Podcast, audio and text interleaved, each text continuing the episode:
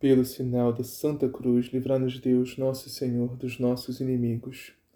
Em nome do Pai, do Filho e do Espírito Santo. Amém. Creio em Deus Pai, Todo-Poderoso, Criador do céu e da terra, e em Jesus Cristo, seu único Filho, nosso Senhor, que foi concebido pelo poder do Espírito Santo. Nasceu da Virgem Maria, padeceu sob Pôncio Pilatos, foi crucificado, morto e sepultado, desceu mansão dos mortos, ressuscitou ao terceiro dia, subiu aos céus está sentado diante de Deus Pai Todo-Poderoso, donde de vir a julgar os vivos e os mortos. Creio no Espírito Santo, na Santa Igreja Católica, na comunhão dos santos, na remissão dos pecados, na ressurreição da carne, na vida eterna. Amém. Vinde, Espírito Santo, enchei os corações dos vossos fiéis e acendei-lhes o fogo do vosso amor. Enviai, Senhor, o vosso Espírito e tudo será criado e renovareis a face da terra. Oremos. Ó Deus, que instrui os corações dos vossos fiéis com a luz do Espírito Santo, fazei que apreciemos retamente todas as coisas segundo o mesmo Espírito e gozemos sempre de suas divinas consolações. Por Cristo nosso Senhor. Amém. Liturgia da Palavra, 4 de julho de 2021. Estamos comemorando a solenidade de São Pedro e São Paulo neste domingo. Mas na verdade a festa de São Pedro e São Paulo é dia 29 de junho em todo o mundo. Mas aqui no Brasil ela é transferida para o domingo para facilitar a nossa vida. E esta é uma solenidade importantíssima, meus irmãos, para a nossa fé, para a Santa Igreja de Cristo. Por isso, vamos meditá-la bem, meus irmãos. Primeira leitura. Leitura dos Atos Apóstolos. Naqueles dias, o rei Herodes prendeu alguns membros da igreja para torturá-los. Mandou matar a espada Tiago, irmão de João, e vendo que isso agradava aos judeus, mandou também prender a Pedro. Eram os dias dos pães ázimos. Depois de prender Pedro, Herodes colocou na prisão, guardado por quatro grupos de soldados, com quatro soldados cada um Herodes tinha intenção de apresentá-lo ao povo depois da festa da Páscoa. Enquanto Pedro era mantido na prisão, a igreja rezava continuamente a Deus por ele. Herodes estava para apresentá-lo. Naquela mesma noite, Pedro dormia entre dois soldados, preso com duas correntes, e os guardas vigiavam a porta da prisão. Eis que apareceu o anjo do Senhor e uma luz iluminou a cela. O anjo tocou o ombro de Pedro, acordou e disse: Levanta-te depressa. As correntes caíram-lhe das mãos. O anjo continuou: Coloca o cinto e calça tuas sandálias. Pedro obedeceu.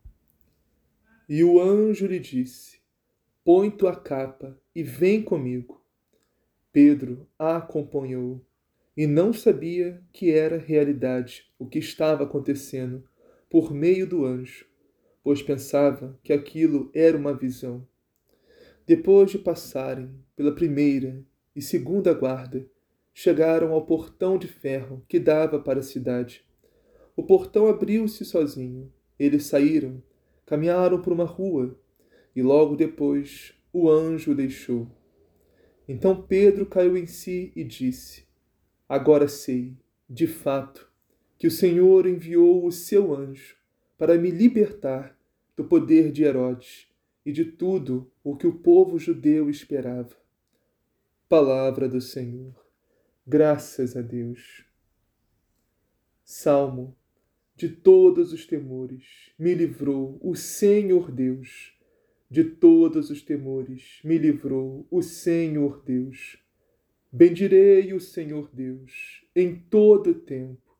Seu louvor estará sempre em minha boca. Minha alma se gloria no Senhor.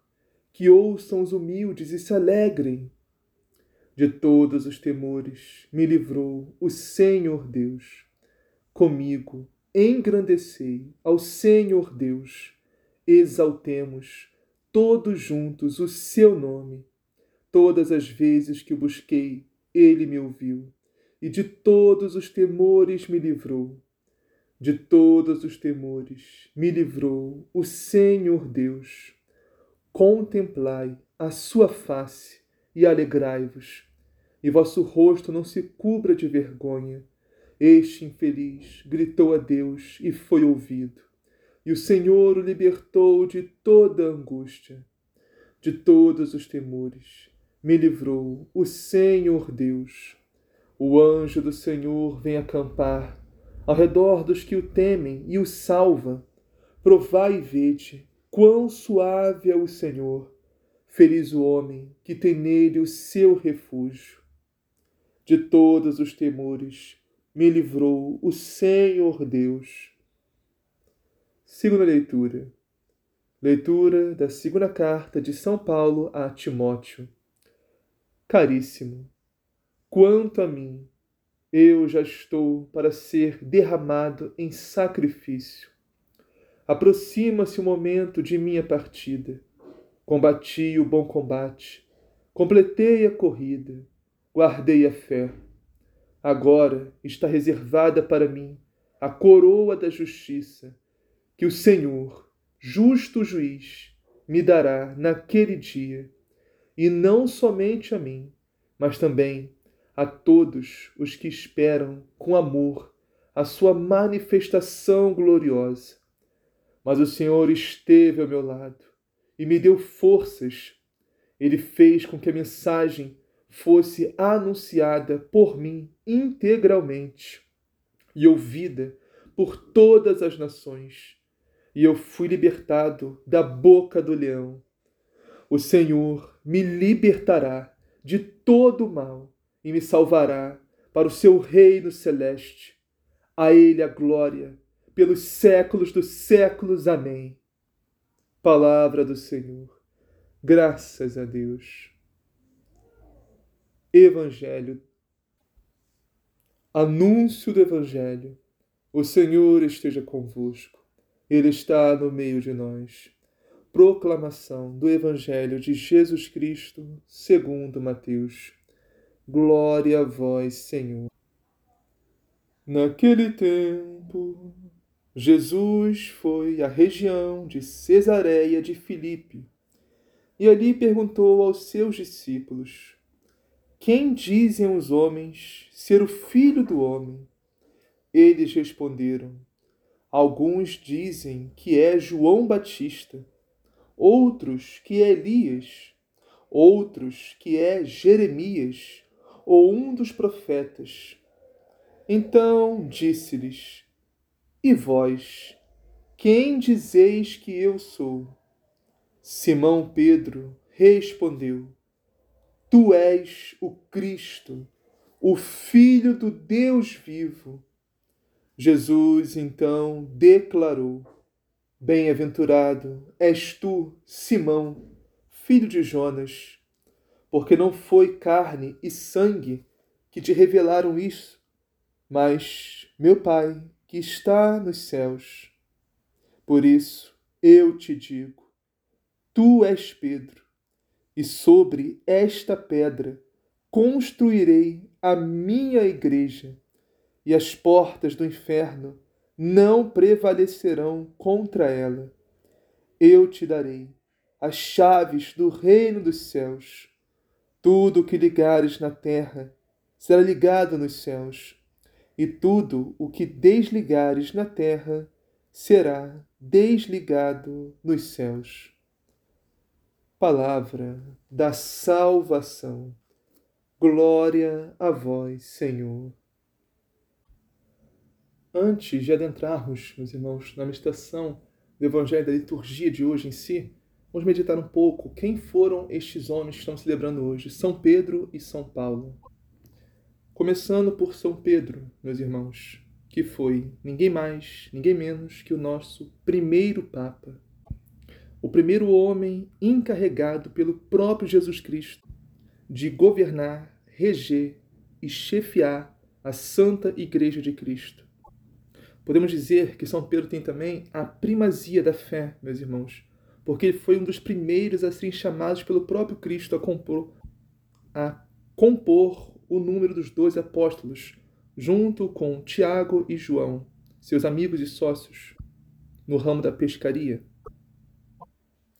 E a Sagrada Tradição e até a própria Escritura nos revela que São Pedro era um homem muito impetuoso, muito impulsivo, né? possivelmente sanguíneo, com emoções à flor da pele.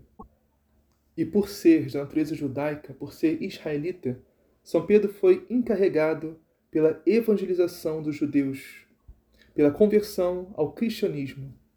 Por isso ele ficou mais em Jerusalém. São Pedro teve esses momentos bons, teve esses momentos maus, mas no fim, meus irmãos, foi um grande homem e morreu dignamente, morreu santamente, derramando o seu sangue por Cristo e pela sua igreja. E ele morreu em Roma, crucificado de cabeça para baixo. E São Pedro era conhecido, como, era conhecido também como príncipe dos apóstolos. Vamos falar um pouco agora de São Paulo, meus irmãos. São Paulo, que é conhecido como apóstolo dos gentios, ou seja, o apóstolo dos pagãos, ou seja, nós, que não somos da descendência carnal, sanguínea dos israelitas, dos judeus. Mas mesmo assim, todos nós fomos evangelizados graças a Deus e ao apostolado de São Paulo, meus irmãos. Mas quem foi São Paulo? Né? São Paulo foi um homem que também, natureza judaica, também israelita, também descendente de Abraão, como ele mesmo diz em algumas cartas, entre aspas, se gabando disso, para mostrar para o povo né, que ele era um deles, também israelita, também judeu, também descendente de Abraão, e mais ainda seguidor de Cristo. Por tudo que ele sofreu, meus irmãos, São Paulo sofreu muito, meu Deus. Foi açoitado, foi perseguido, foi apedrejado, sofreu por espada, naufragou, foi picado por serpente, foi perseguido pelos próprios compatriotas. E mais ainda, diz, diz a palavra que São Paulo tinha um espinho na carne, que como um anjo de Satanás esbofeteando ele. Mas ele tinha o mais importante de tudo, meus irmãos, a graça de Deus. E com a graça de Deus, tudo é possível. Viver, suportar, amar. Mas voltando à vida de São Paulo, antigamente, quando era ainda Saulo, né, São Paulo vivia um caminho errado. Ele perseguia os cristãos. Mas o próprio Senhor apareceu para ele e disse: Saulo, Saulo, por que me persegues? E ele teve a sua conversão. Então, o que antes perseguia os cristãos, perseguia a igreja de Cristo, agora anunciava Jesus Cristo como o Messias, o Salvador esperado do povo de Israel. E não só do povo de Israel, mas de todo o mundo, de todos os povos, todas as nações. Como disse São Paulo, era o apóstolo dos gentios. Então, meus irmãos, assim como São Pedro, São Paulo também teve seus momentos bons, teve seus momentos maus, né, quando era Saulo e tal. Mas também, meus irmãos, no fim, foi um grande homem. Também morreu, derramando seu sangue por Cristo e pela sua santa igreja, em Roma, degolado, cortar na cabeça de São Paulo. E esses dois homens, meus irmãos, São Pedro e São Paulo, são simplesmente os pilares as primeiras colunas da Santa Igreja de Cristo. São Pedro evangelizando os judeus, São Paulo evangelizando os pagãos, formando a Santa Igreja de Cristo com todos os povos, todas as nações, todas as línguas em todo o mundo, se unindo em um só povo de Deus, na Santa Igreja Católica Apostólica Romana. E romana esses dois homens apontam porque nossa igreja é romana, meus irmãos, porque os dois derramaram seu sangue em Roma para evangelizar aquela nação de Roma, por ordens do próprio Deus. O próprio Senhor Jesus, meus irmãos, quis que a igreja dele fosse romana. E através de Roma veio a salvação a todos os povos, em todo o mundo. Sim, a igreja de Cristo foi fundada na Judéia pelo próprio Jesus Cristo a Igreja Católica Apostólica Romana foi fundada na Judéia, mas a, a como é que eu vou dizer?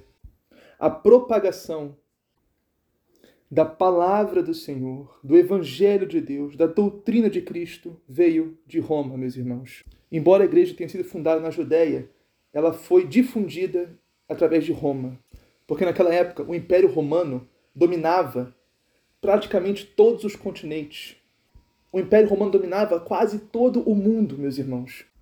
E Deus, que sabe todas as coisas, mais do que ninguém, Jesus sabia, o Senhor sabia, que se os discípulos, os apóstolos, os cristãos evangelizassem Roma, dominassem Roma, eles iam dominar todo o mundo. E foi exatamente isso que aconteceu. A doutrina de Cristo foi espalhada em todo o mundo, meus irmãos, através do Império Romano. E essa dominação, meus irmãos, que nós tomamos Roma, né, a dominação dos cristãos em Roma, não foi uma dominação qualquer, como dominações que a gente vê nos livros de história, né, pela espada, pela força, pelo poderio militar. Não. Essa dominação não foi assim. Essa dominação foi simplesmente pelo amor, meus irmãos. Como que os cristãos dominaram Roma? Morrendo pela sua fé, derramando seu sangue por Jesus Cristo pela sua santa igreja. Assim como São Pedro e São Paulo, os primeiros pilares da Santa Igreja de Cristo. Vamos meditar agora o Evangelho, a liturgia de hoje, começando pela primeira leitura. Então, o que está acontecendo nessa primeira leitura? São Pedro está preso. Herodes mandou prender São Pedro. Agora, o curioso que chama atenção, né, é que a palavra é bem clara. São quatro grupos de quatro soldados, um total de 16 soldados treinados, fortemente armados. Tudo isso para guardar um simples e humilde pescador. Chega a ser cômico isso, né? Mas o que chama atenção, meus irmãos, nessa leitura é o versículo 5. Enquanto Pedro era mantido na prisão, a igreja rezava continuamente a Deus por ele, ou seja, a igreja orante, a igreja que reza. Temos que entender que nós, quando rezamos, não estamos rezando sozinhos, meus irmãos. A igreja toda reza junto conosco. Nossa oração é, sobe como uma só até Deus, porque a igreja de Cristo é una.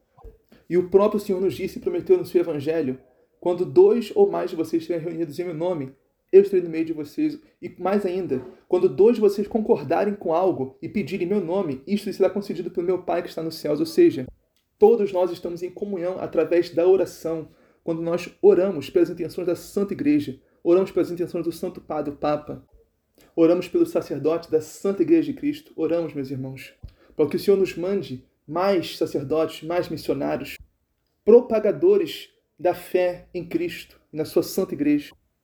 E diz a palavra que as preces do povo foram atendidas e o Senhor enviou o seu anjo para libertar Pedro da prisão. E diz a palavra quando o anjo chegou, as correntes caíram das mãos. Essa é a imagem do pecado que nos acorrenta, meus irmãos. Quando pecamos, estamos escravizados por este mal, por este vício. De pecar, no caso, né? E no caso, em si, foi o pecado de Herodes que acorrentou Pedro. O anjo disse: Coloca o cinto, calça tuas sandálias e põe a tua capa. E Pedro obedeceu. Aqui está a imagem do cinto, né? que significa a colocar uma, uma cinta é Prender bem a cintura, acirrar os rins, no caso, significa. Antigamente se acreditava que a fonte dos desejos, das paixões, dos sentimentos vinha tudo do rim.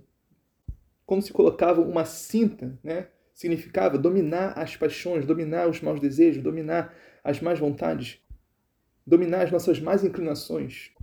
Calça as tuas sandálias, ou seja, mais uma visão da escravidão, porque antigamente os escravos, os que eram servos, né, não podiam andar de sandálias, andavam descalços. Andar de sandálias significa que você não era escravo, porque Cristo nos libertou. E se Jesus nos liberta, verdadeiramente livres seremos. E por fim, põe a tua capa e vem comigo. A capa significa a fé, a unção, significa religião, ou seja, nós somos cristãos, temos que vestir a capa de cristãos. Ou seja, tudo nos é permitido, mas nem tudo nos convém. Não podemos viver como vivem os pagãos, porque há muitas e muitas coisas nesse mundo que não convêm a um cristão. Ou seja, o que significa? Significa, meus irmãos, que nós não devemos só e apenas ser honestos. Temos que parecer honestos, temos que aparentar ser honestos, no mínimo. Um exemplo, um exemplo disso, um exemplo bem básico. Se nós do nada decidíssemos ir num bar beber uma cerveja, um copo, um copo de cerveja, ir no botequim, no bar qualquer aí, nas esquinas e beber um copo de cerveja. Alguém passa da igreja ali nos vê. Vai pensar o quê? Tá enchendo a cara. Mesmo que tivesse, mesmo, mesmo que a gente tome só um copo, um copo só de cerveja, meus irmãos. Todo mundo que nos vê vai achar que a gente está enchendo a cara. E com isso seremos pedra de tropeço. Estaremos escandalizando nossos irmãos. E não pode isso. Por isso, meus irmãos, que São Paulo nos fala: tudo nos é permitido, mas nem tudo nos convém. Entenderam, meus irmãos? Significa vestir a capa de cristão. Vamos agora para meditar um pouco a segunda leitura de hoje, né? que é São Paulo. Caríssimos, quanto a mim, eu já estou para ser derramado em sacrifício, Aproxima-se o momento da minha partida. Meus irmãos, que lindo! É, essa leitura, esse versículo é lindíssimo. Olha o que São Paulo fala do seu martírio. São Paulo está a ponto de perder a cabeça, literalmente. São Paulo está a ponto de ser entregue à mão dos romanos e ser assassinado, martirizado. E olha o palavreado lindo que ele fala, meus irmãos. Estou próximo de ser derramado em sacrifício. Porque São Paulo entende que isso não é uma morte comum, meus irmãos. São Paulo não vai ser simplesmente assassinado covardemente, cruelmente. Não, meus irmãos, ele está sendo derramado em sacrifício. Um sacrifício santo e agradável que sobe com odor suave até Deus. São Paulo está a ponto de oferecer o seu próprio holocausto, ou seja, se entregar inteiramente a Deus e à sua igreja. Dar tudo, tudo, até a própria vida, para a evangelização, pelo Evangelho de Cristo, pela palavra de Deus.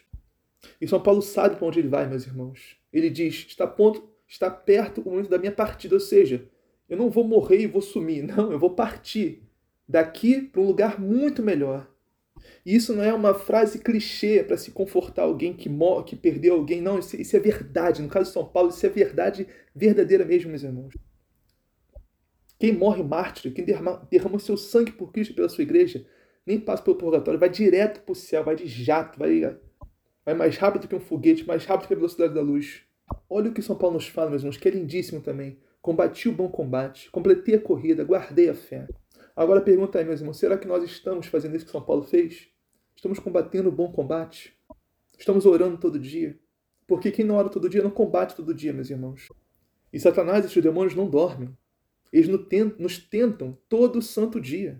Eles querem nos fazer perder nossa salvação todo santo dia. Eles querem nos levar para o inferno todo santo dia. Então, como que nós não vamos combater todo dia? Como que não vamos orar todo dia? Não tem sentido isso. Nós sabemos que um inimigo muito perigoso, muito forte, está vindo para nos derrubar, para nos atacar. E nós não vamos nos defender, não vamos combater contra ele, vamos simplesmente largar os escudos, largar a, a espada e deixar ele vir, ficar com os braços cruzados esperando ele vir. Porque é isso que a gente faz quando a gente não ora, todo dia. Então, meus irmãos, vamos combater o bom combate. Completei a corrida. Olha que lindo, meus irmãos. Será que nós estamos a caminho de completar a nossa corrida? Estamos caminhando na fé, caminhando na Santa Igreja de Cristo, caminhando na palavra de Deus, na oração, na meditação da palavra, no jejum, na caridade. Estamos crescendo cada dia mais no amor a Deus, no amor ao próximo. Estamos crescendo na fé a cada dia. Estamos realmente caminhando, meus irmãos, a caminhada que vai nos levar até o céu. Ou estamos caminhando em lugares escuros, tenebrosos, longe de Deus, da sua igreja, da sua palavra, do seu evangelho, longe dos seus mandamentos. E São Paulo termina dizendo: Guardei a fé, meus irmãos. Quão importante guardar a fé. Não importa o que aconteça, não importa o que haja, o que, o que houver, nossa missão, meus irmãos, é guardar a fé, é guardar a esperança de céu, da eternidade, da ressurreição dos mortos a esperança, meus irmãos, do reino de Deus, a fé de que não existe só este mundo, não existe só esta vida, não existe só esta realidade. A fé, meus irmãos, de que na Bíblia não tem uma palavra qualquer, que a Sagrada Escritura é realmente a palavra de Deus e tem que ser vivida, tem que ser entendida, tem que ser praticada. A fé, meus irmãos, de que Cristo instituiu uma só igreja, uma só fé, um só batismo, temos um só Espírito, uma só doutrina, temos que guardar essa fé, meus irmãos. A fé de mais de dois mil anos. A fé que nos foi dada pelos apóstolos. A fé que foi dada pelo próprio Jesus Cristo, Filho de Deus encarnado. Guardemos essa fé, meus irmãos. E no fim, São Paulo nos fala: O Senhor me libertará de todo o mal e me salvará para o seu reino celeste. A Ele a glória, pelos séculos dos séculos. Amém. Que lindo, meus irmãos. Nós vamos meditar um pouquinho isso aqui. Como que São Paulo está dizendo que o Senhor o livrará, o libertará de todo o mal, sendo que ele foi morto em Roma, foi decapitado, logo após dizer essa palavra aqui? Será que o Senhor falhou na sua promessa de libertar de todo o mal? Será que São Paulo estava delirando? Nenhum, nem outro, meus irmãos. Nenhuma das, das, das alternativas. A resposta é que a verdade, meus irmãos, está muito além do que nossos olhos podem ver. A palavra de Deus, o Evangelho de Cristo, está muito além do que nossos olhos podem ver, meus irmãos. A fé verdadeira, fé pura, está muito além do que nossos olhos podem ver. E é isso que São Paulo está nos falando, meus irmãos. A fé de São Paulo não estava se Cristo ia libertá-lo ao longo da morte na mão dos romanos, embora ele pudesse, pudesse sim, mas não é isso que São Paulo está dizendo. Essa libertação, meus irmãos, de todo o mal, quer dizer nos libertar de Satanás, nos libertar dos demônios, nos libertar do inferno. ou seja, nos libertar do pecado, nos libertar de negar nossa fé, nos libertar de perdermos a nossa salvação, meus irmãos, que é o nosso bem mais precioso neste mundo, nesta terra, nesta vida. E é isso que São Paulo está nos falando mesmo, não, não da morte física, mas sim da morte eterna. Por isso, repito o que São Paulo disse: o Senhor me libertará de todo mal, me salvará para o seu reino celeste, ou seja, não me salvará para este mundo, mas sim para o reino celeste, para Jerusalém celeste, para o reino de Deus, meus irmãos. Não importa o que acontecer comigo neste mundo, nesta terra, nesta vida, não importa. Eu sei que Deus me salvará. E o Senhor cumpriu essa promessa, meus irmãos, porque o Senhor não falha nunca. E São Paulo está no céu hoje intercedendo por nós, sentado no trono glorioso, reinando com Cristo. A Ele a glória pelos séculos dos séculos. Amém. Vamos meditar o Evangelho de hoje, meus irmãos. Naquele tempo, Jesus foi à região de Cesaré de Filipe e ele perguntou aos seus discípulos: Quem dizem os homens ser o filho do homem? Ou seja, Jesus queria saber como é que estava o seu ibope. O que, estão dizendo de mim aí? Fala aí, meus, discípulos, meus apóstolos. O que estão falando de mim por aí? Eu quero saber o que o povo está dizendo. Quer dizer, o que, que o meu nome está na boca do povo? O que, que estão falando?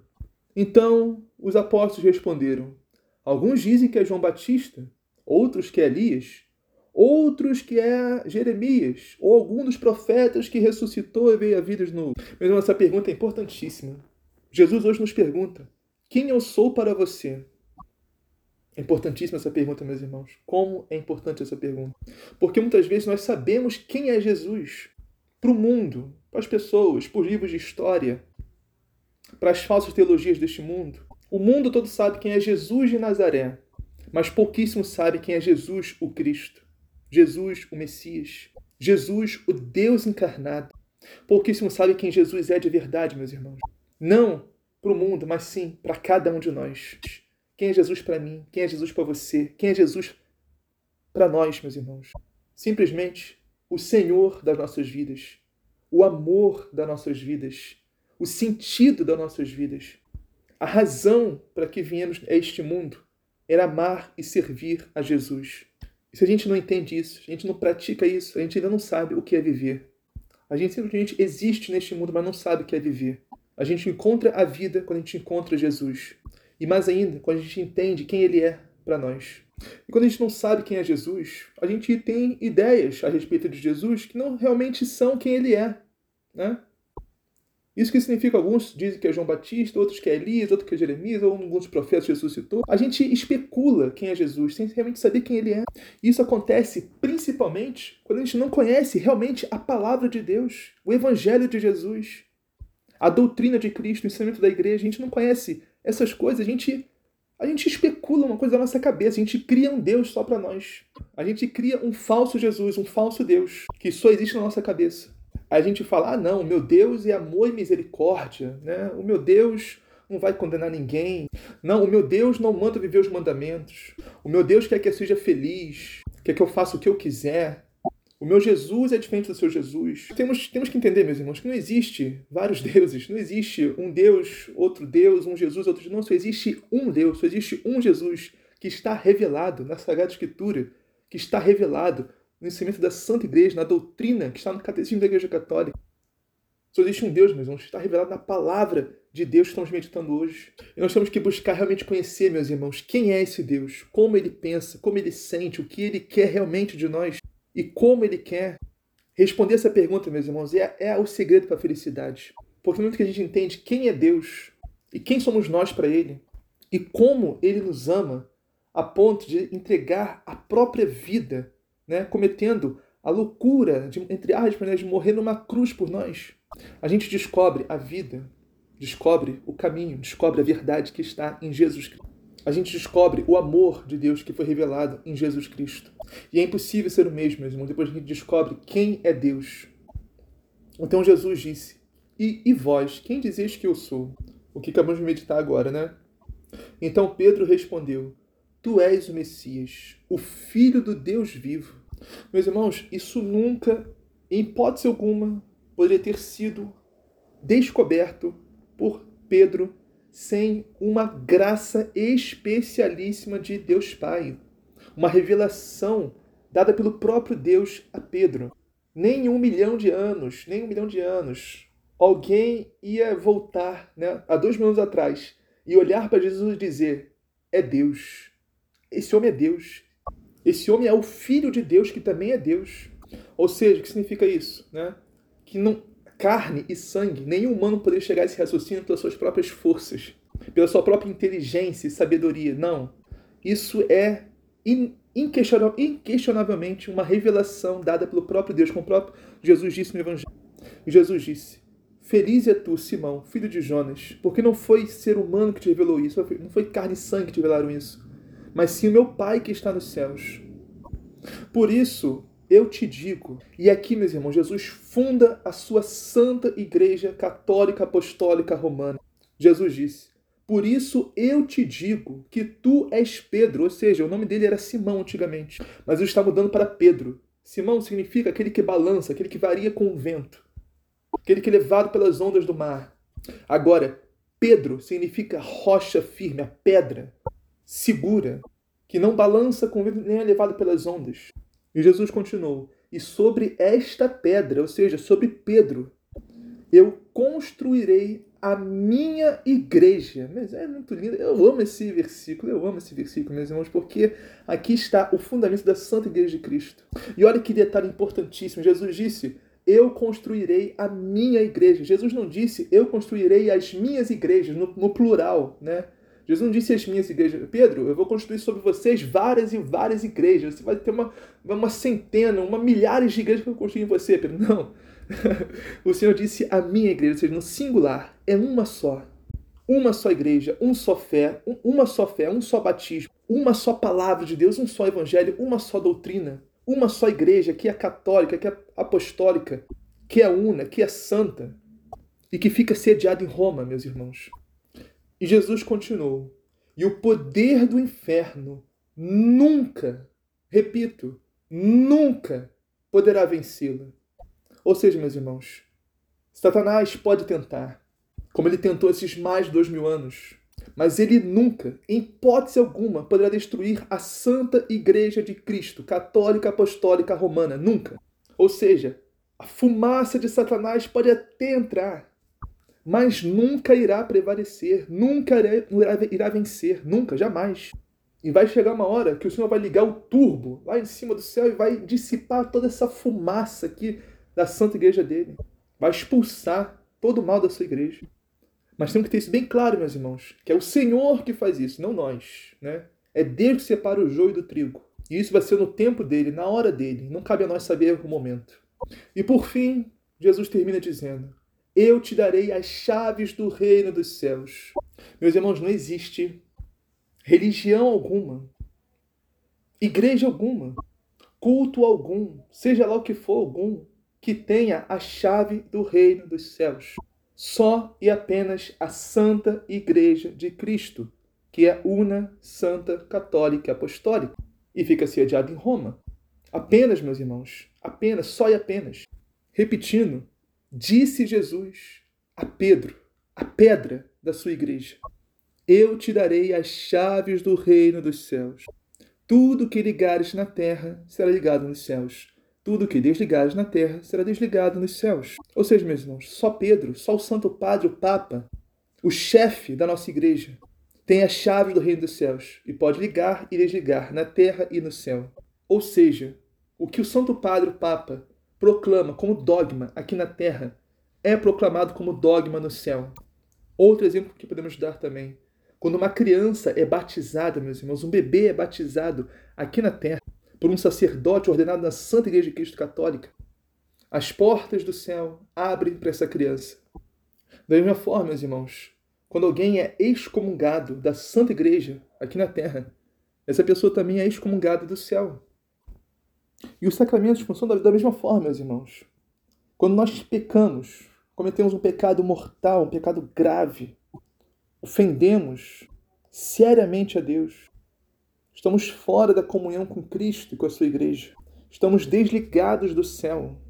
E para voltarmos à comunhão, meus irmãos, temos que nos confessar, procurar um sacerdote, nos confessarmos todos os nossos pecados mortais. E com isso, meus irmãos, pelo poder de Jesus conferido a Pedro e à sua igreja e ao sacerdote ordenado, somos ligados de volta ao céu, à graça de Deus.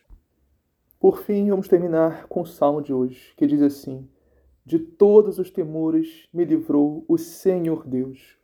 Meus irmãos, não tenhamos medo de servir a Deus, porque o Senhor nos livra de todos os temores, de todos os medos, principalmente deste, que a vontade de Deus seja algo ruim para nós, que a vontade de Deus não seja boa para nós, que a vontade de Deus vá nos fazer mal. Não, meus irmãos, esse pensamento é diabólico, esse pensamento é satânico. Porque Deus é bom todo o tempo, todo o tempo Deus é bom. Deus não faz mal a ninguém. Deus não tenta ninguém. Deus não sabe fazer outra coisa a não ser ser bom, meus irmãos. E a, a chave da verdadeira felicidade é descobrir quem é Jesus, quem é Deus para nós. E a resposta é: é o sentido da nossa vida, meus irmãos. Deve ser o nosso maior e único amor. E o sentido da nossa vida é este, meus irmãos: amar e servir a Deus em Jesus Cristo através da Sua palavra, do seu Evangelho, da Sua doutrina, da Sua santa Igreja. Sem isso, meus irmãos, não há sentido na nossa vida. Portanto, vamos nos voltar ao Senhor, que nos livrará de todos os temores, nos libertar de todas as correntes deste mundo do pecado e nos salvar, nos libertar de todo mal e nos salvar para o seu reino celeste Assim seja, amém. Pai nosso que estás no céu, santificado seja o vosso nome. Venha a nós o vosso reino. Seja feita a vossa vontade, assim na terra como no céu. O pão nosso de cada dia nos dá hoje, perdoai as nossas ofensas, assim como nós perdoamos a quem nos tem ofendido. Não nos deixeis de cair em tentação, mas livrai-nos do mal. Amém. Ave Maria, cheia de graça, Senhor convosco, bendito sois vós entre as mulheres. Bendito é o fruto do vosso ventre, Jesus. Santa Maria, Mãe de Deus, rogai por nós, pecadores, agora e na hora de nossa morte. Amém. Glória ao Pai, ao Filho e ao Espírito Santo, assim como era no princípio, agora e sempre, por todos os séculos dos séculos. Amém.